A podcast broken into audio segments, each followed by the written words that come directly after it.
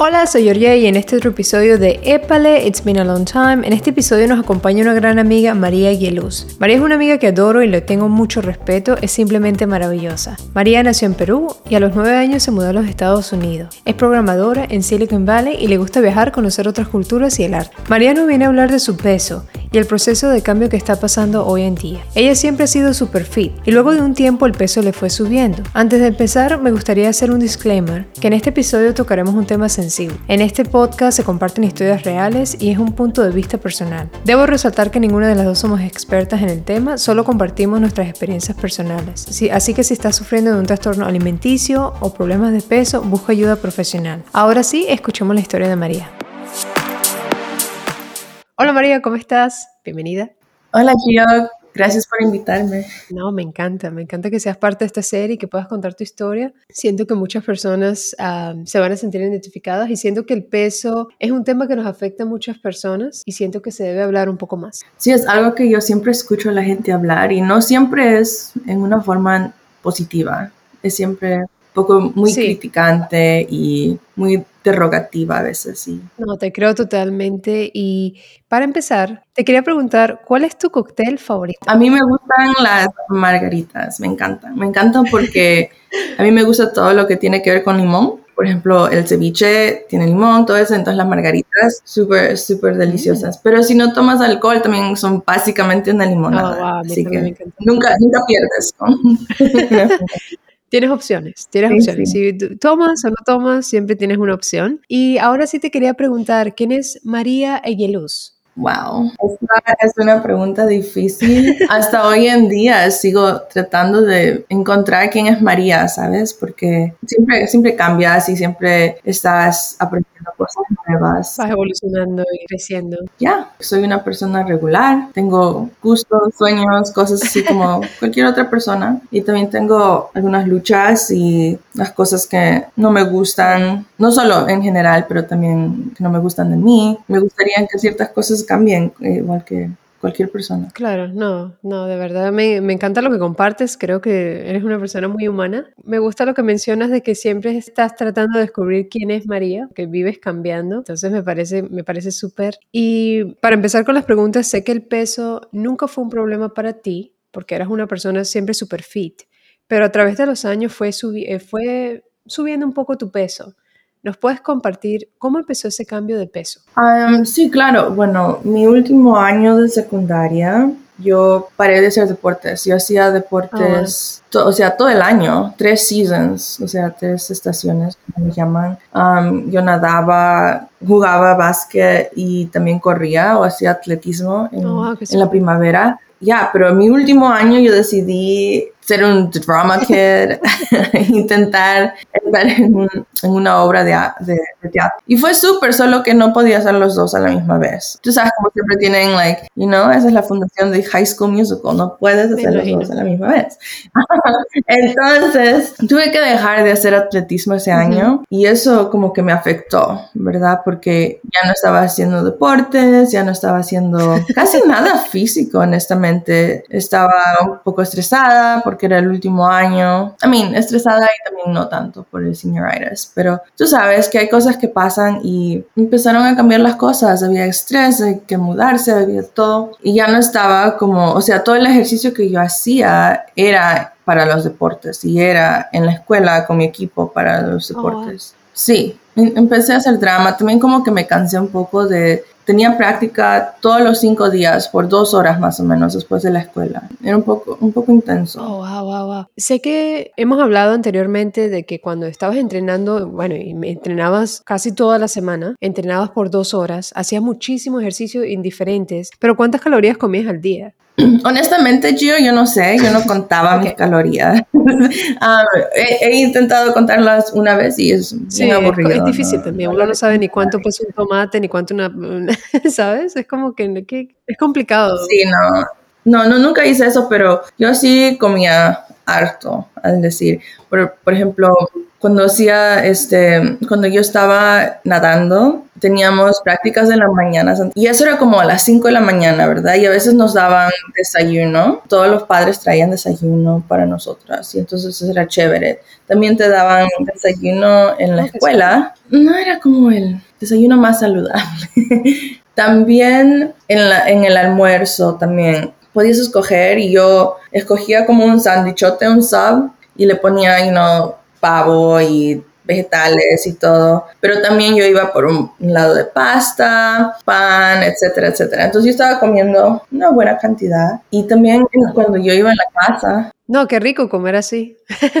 A mí es genial, pero yo comía eso todos los días, todos los días. Y no, no sé, como que no me cansaba, pero también cuando llegaba a la casa, este, o mi mamá o mi abuelito habían cocinado para, para el día y ahí comías lo que querías. Si tenías hambre, te servías más. Nunca, nunca era como que ya, suficiente. ya, ya, ya no puedes comer. No, nunca fue así. ¿Cuándo te diste cuenta que tu peso cambió? De la talla 3 a las 12 y qué pasaba por tu mente en ese momento? Bueno, al comienzo yo seguía usando mi ropa normal. Tú sabes que la ropa se estira, ¿verdad? Claro, Entonces no me di cuenta porque mi ropa se estiró y igual como que me quedaba un poco tight, pero no me quedaba. Y también llegó el punto que yo necesitaba comprarme ropa nueva solo por tener ropa nueva. Y ahí fue cuando fue difícil porque yo paré de hacer ejercicio You know, ya no hacía dos horas o más de ejercicio cinco, cinco veces a la semana, que es un montón de ejercicio. You know, yo tuve que ir a comprarme ropa nueva y las tallas que yo pensaba que era ya no me quedaban. Y yo decía, pero estos pantalones son talla 3, ¿por qué no me queda un pantalón nuevo de talla 3? Y al comienzo, al comienzo me intentaba comprar las mismas tallas, pero no, o sea, no, no se veían tan bien. Yo me compraba solo por no querer comprarme algo más grande. Entonces, este, me di cuenta que tuve que subir, entonces subí a una talla 6 y estuve en una talla 6. Eso es normal para alguien que se acaba de graduar del, del, del college, de la universidad. Um, el cuerpo cambia, tú sabes, cuando estás en la escuela y eso, el talla 6 es en, ese entonces era gigante, pero ahora es normal, ¿sabes? Si ves a, todas las señoritas, la talla 6 es muy normal, pero para mí eso fue un poco difícil. Y este, después de graduarme, me mudé, empecé a trabajar, tuve algunas cosas un poco estresantes pasar, unos dramas en mi vida. Seguí como que subiendo Después también, em, este, por, por todo ese estrés empecé a correr. Y chica, te digo que corría como 5 millas todos los días. Y empecé a bajar porque estaba corriendo un... Y después empecé a subir otra vez porque paré de, de correr y empecé a vivir una vida más o menos normal. O sea, lo único es que no hacía ejercicio y claro que no, a veces como mucho. Esa es mi única cosa porque no sé cómo es en Venezuela o en Australia, pero en Perú cuando te sirven, te sirven un plato, pero bien lleno y después te sirven más. Y así yo estaba acostumbrada, ¿verdad? Yo estaba acostumbrada a comer así en la casa. Sí, sí, bien cargado. Y después en la escuela, que hacía tanto ejercicio, yo comía todo lo que yo quería y entonces como que se queda un poco eso. Me di cuenta que la talla 6 no me quedaba. Una vez fui a una tienda ahí en San Francisco y vi unos jeans ahí chévere, ¿verdad? Y yo me intenté comprar una talla 27, que es casi una talla 6 más o menos. Y no me subían, o sea, no me pasaban de las rodillas casi. Y, y eso había pasado antes. Y yo decía que esos, esas tallas de números así que no eran accurate o whatever, whatever. Pero yo fui a esta tiendita, era como un boutique, entonces había una chica que trabajaba ahí y yo fui a agarrar la talla 27 y ella me dijo, eso no te va a quedar trata un 31. Y yo digo, 31, ah, like that's, that's really big, I don't know. Y, y me lo probé, chica, y me quedó como un guante. Un guante, casi me muero en esa tienda. Honestly, casi me muero. Y yo sé que hay muchas personas que quisieran ser una talla 12. La última bien la actriz Fat Amy, ¿te acuerdas Fat Amy? Um, así, así se dice ella misma. Ella, tú sabes que el año pasado tuvo su, su año de health, así lo llamaba, y su goal, su goal weight de ella era 165 libras, que es casi una talla 12. Y este es, este, ¿cómo se llama? Y yo cuando yo tenía 64 kilos o 165 libras, yo pensaba que yo estaba muy, muy grande es como la, la, perspectiva, no sé, el otro día me di cuenta, yo digo, ella quería llegar al peso que yo estoy ahora, estaba, y no en ese entonces, quizás estoy un poco más ahora, pero no tanto como ella estaba antes. Y esa perspectiva de que ella quiere estar donde yo estoy ahora y yo no quiero estar aquí, quiero estar lo que yo estaba en la secundaria, es un poco como que me, me despertó un poquito, me, y como que en ese entonces no me daba cuenta de lo que tenía y, ahora no me doy cuenta de lo que tengo. Quizás tengo muchas otras cosas que son mejor, you know? Y el, estar enfocada solo en eso. El goal es ser healthy, el, el, estar sana. El estar sana, esa es, esa es, la meta, pero, pero puedes estar un poquito más grande y estar sana. Um, y puedes estar bien flaquita y no estar sana entonces, solo es como, como lo ves. Pero sí, fue un shock. Al, para volver a tu, a tu pregunta, fue un shock. Sé que hablamos de este tema anteriormente, el del apoyo familiar. Lo acabas de mencionar de alguna manera que, eh, que había comida y si querías comer comías, si no querías comer no comías, pero siento que, no sé si en nuestras culturas, pero la familia siempre dicen como que te están alimentando mucho, pero a la vez quieres que estés delgado o tienes esta idea en la cabeza, no sé, de que sabes, tienes que ser, estar bien. ¿Cuál es, es, tu opinión sobre eso? ¿Te afectó? ¿Tenías el apoyo de tus padres? ¿Cómo fue esa experiencia con ellos cuando fuiste subiendo un poquito de peso? Bueno, al comienzo, cuando yo estaba haciendo ejercicio y todo, te dicen, no, wow, estás feo, estás flaca, necesitas comer. Exacto. Que, no, que come más, ¿por qué no comes? Que esto, que el otro. Puede ser que pares de hacer tanto ejercicio. A mí, a ellos que le importa que hagas ejercicio, ¿no? ¿Verdad? Ellos no ven eso. Ellos solo ven que tu cuerpo cambia y empiezas a encontrar y entonces entonces te dicen, wow, has engordado, wow, ¿qué te pasa? Come menos, bla, bla, bla. Y ya, y eso como que afecta, pero... Claro. Cuando te decían esas cosas, ¿cómo te hacías sentir? Bueno, me hacían sentir muy consciente, muy consciente de mi cuerpo, ¿cómo, cómo se dice? Self-conscious. Me hacen igual hasta ahora, me hacen sentir mal. Como que si yo Creo que todos los padres son así, porque... a mí no solo los padres. Yo pienso que ahora mis papás ya no lo mencionan tanto. Todavía lo mencionan un poco, pero ya es como que sí. De vez en cuando lo mencionan. Sí, pero me hace sentir como que si yo no pudiera verme a mí misma, como que si yo no sea, no estoy consciente, ¿verdad? Yo soy la que vivo con este cuerpo todos los días y al decirme que, wow, estás gorda, no sabes, uh, sí sé, like, como I mean, I mean, aunque, aunque sea ciego, estoy segura que las personas que no pueden ver también saben que han cambiado. Claro, claro. Este, no puede ser tan ciego en la vida, o sea. I mean, no, o sea, no ayuda. Exacto, exacto. Por eso El de ellos decir eso, solo, o sea, no, no ayuda, es, es contra a veces, porque a veces tus triggers son el estrés y, y son comer más, y entonces muchas veces lo pueden hacer peor. Claro, claro, te creo totalmente. Creo que tuve una experiencia similar también hace años, donde había esta presión de como, ¿qué pasa? Estás subiendo de peso, cuídate, mira esto. Entonces uno también, como dices tú, uno sabe que está pasando por esa situación, uno vive en el cuerpo que vive y sabe. ¿Y qué haces para que las opiniones de otras personas no te afecten? Ah, bueno, yo estaría mintiendo si es que digo que no me afectan. Afectan más cuando son, cuando vienen de personas que conozco o que son cerca. Sí, a mí sí es un extraño, a mí que me importa lo que digan, ¿verdad? Aunque igual, como que a veces te afecta porque dices ni me conoces y te y, me tienes que decir esto, o sea, está tan mal la cosa, pero es más fácil ignorar a los extraños que a las personas que dicen que te quieren o que te aman y que siempre van a estar ahí y te están diciendo estas cosas, eso, eso es más difícil. Sí, no, totalmente, te creo. Te quería preguntar ahora, ¿visitaste algún médico o algún nutricionista en el tema? ¿Has probado alguna alternativa? Bueno, um, yo he ido al médico solo para hacerme un físico. yo no he ido este, a un nutricionista. A mí yo sé lo que yo como, yo sé mis hábitos, yo sé que quizás podría hacer más ejercicio cuando yo he ido al doctor, más para ansiedad y otras cosas y siempre recomiendan you know, que hagas ejercicio y eso. Yo sé que podría hacerlo más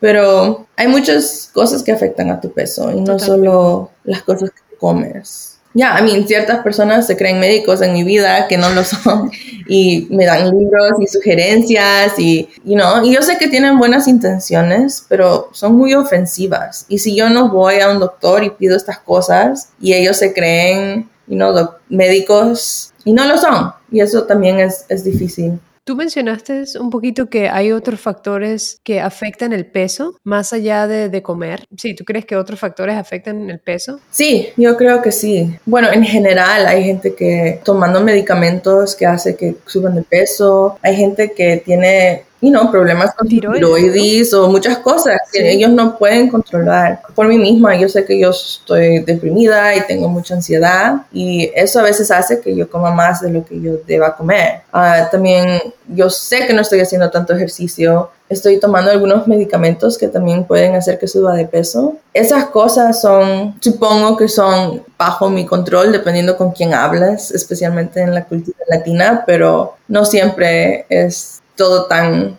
blanco y negro como lo ven la gente. Y te pregunto, porque creo que esto nos pasa a todos, todos creo que alguna vez en nuestras vidas hemos hecho una dieta extrema. ¿Has hecho alguna dieta extrema? Bueno, yo me, yo me acuerdo que intenté uno de esos apps o esas cosas que hacen que cuentes tus calorías y te dicen que no tratas de pasar de 1200 calorías por día no sostenible, no lo recomiendo, no es muy saludable. Este, también he intentado hacer el paleo. Oh, paleo. Sí, sí, yo lo intenté con mi, con mi esposo ahora. No funcionó tanto para mí, yo lo hice por un mes y yo soy bien, bien este, estricta con eso. Cuando decido hacer las cosas, ah, un poco estricta. Y no. Tú puedes creer que mi hermano, mi hermano también hizo una dieta paleo y le funcionó increíble. Y creo que depende del tipo de cuerpo, porque yo también lo intenté y a mí no me funcionó. No, yo subí, chica, yo subí de peso. Yo también. Ya, mi, yo también, mi esposo bajó y dijo, wow, qué trole, tengo que hacer esto más. Y yo, pero no, no muchas cosas para. No, exactamente, igual, así fue la misma experiencia. Mi hermano también lo hizo y le funciona de maravilla. Yo, en cambio, lo hago y subo de peso horriblemente. Bueno, lo que pasa, chica, el paleo te da mucha proteína y yo no hago suficiente ejercicio para, que, para usarla o necesitarla. Entonces, no creo que no es la mejor dieta para mí quizás. Y también es posible que yo haya intentado otras cosas que no sean muy saludables ni recomendables. Pero... Y para ti, ¿cuál sería la dieta o estilo de vida perfecto para ti? Ah, el poder comer todo lo que yo quiera y no ganar nada de peso y seguir súper. Creo que ese es el sueño de todos. ¿Verdad? Ese es el sueño de todos.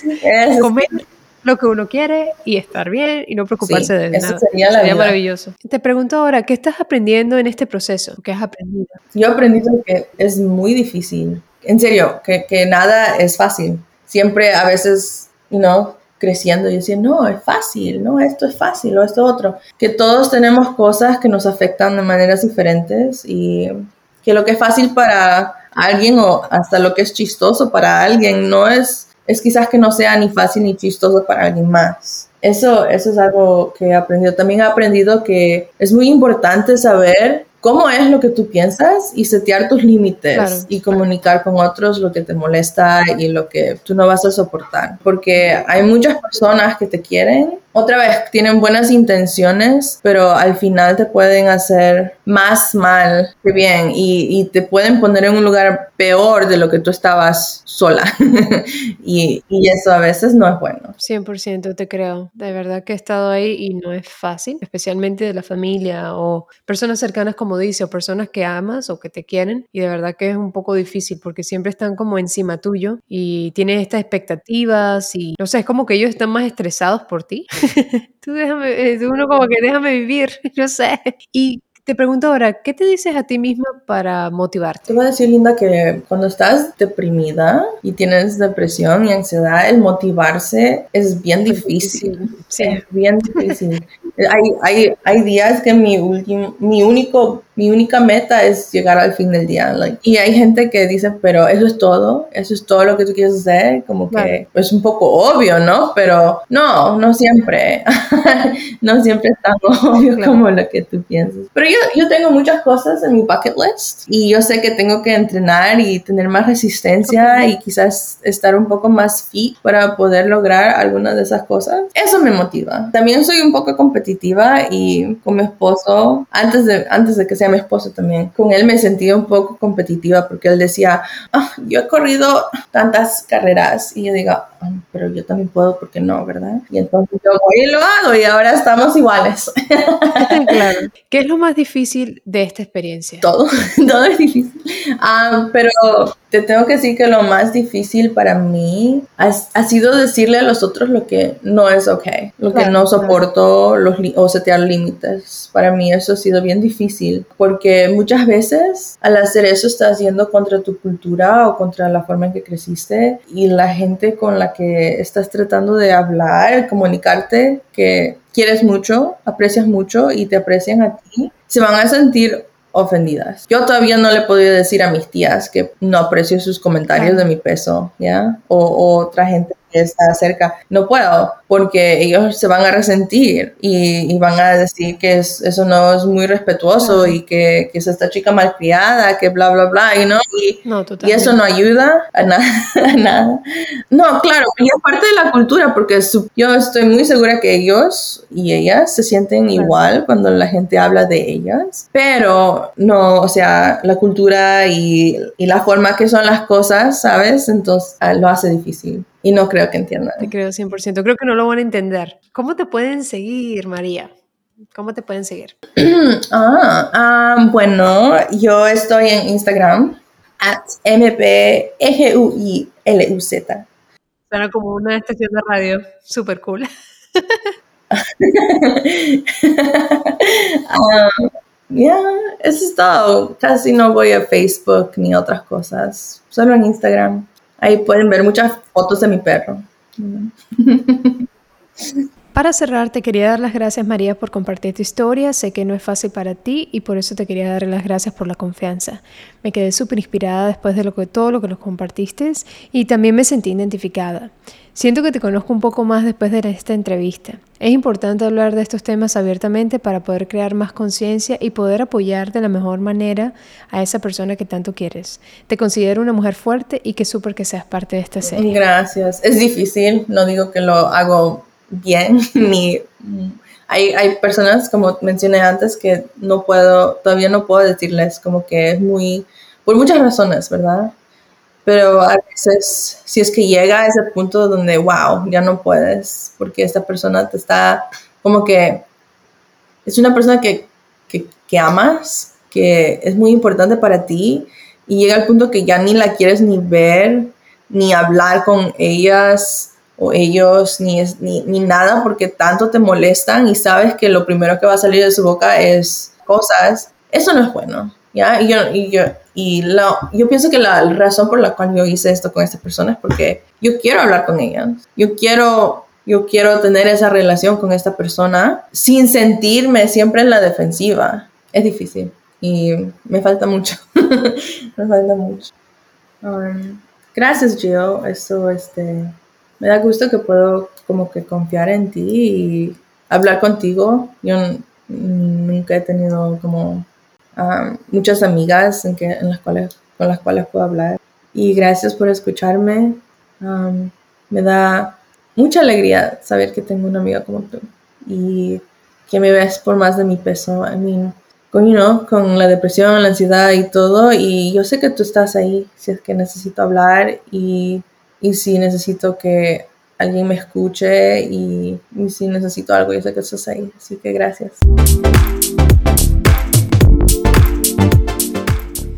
Y así llegamos al final de la entrevista con María. Estuvo increíble la conversación. Espero que te haya gustado tanto como a mí. Debo confesar que esta fue una entrevista profunda y difícil y a la final tuve muchos sentimientos encontrados. De esta entrevista me llevo aprendizajes enormes que me gustaría compartir contigo y uno de esos es no dar ayuda a una persona cuando no te la ha pedido. Cuida las palabras que usas porque puede ser un trigger para esa persona con peso. Tener conciencia que tus acciones pueden afectar a esa persona más de lo que tú piensas y trata de educarte del tema. Recuerda que la única persona que puedes cambiar y ayudar es a ti mismo. Te invito a que me sigas en mis redes sociales y comparte este episodio para que lleguen a más personas. Te quería dar gracias por tu tiempo y nos vemos en el próximo episodio de Épale. It's been a long time. Te mando un abrazo, saludos.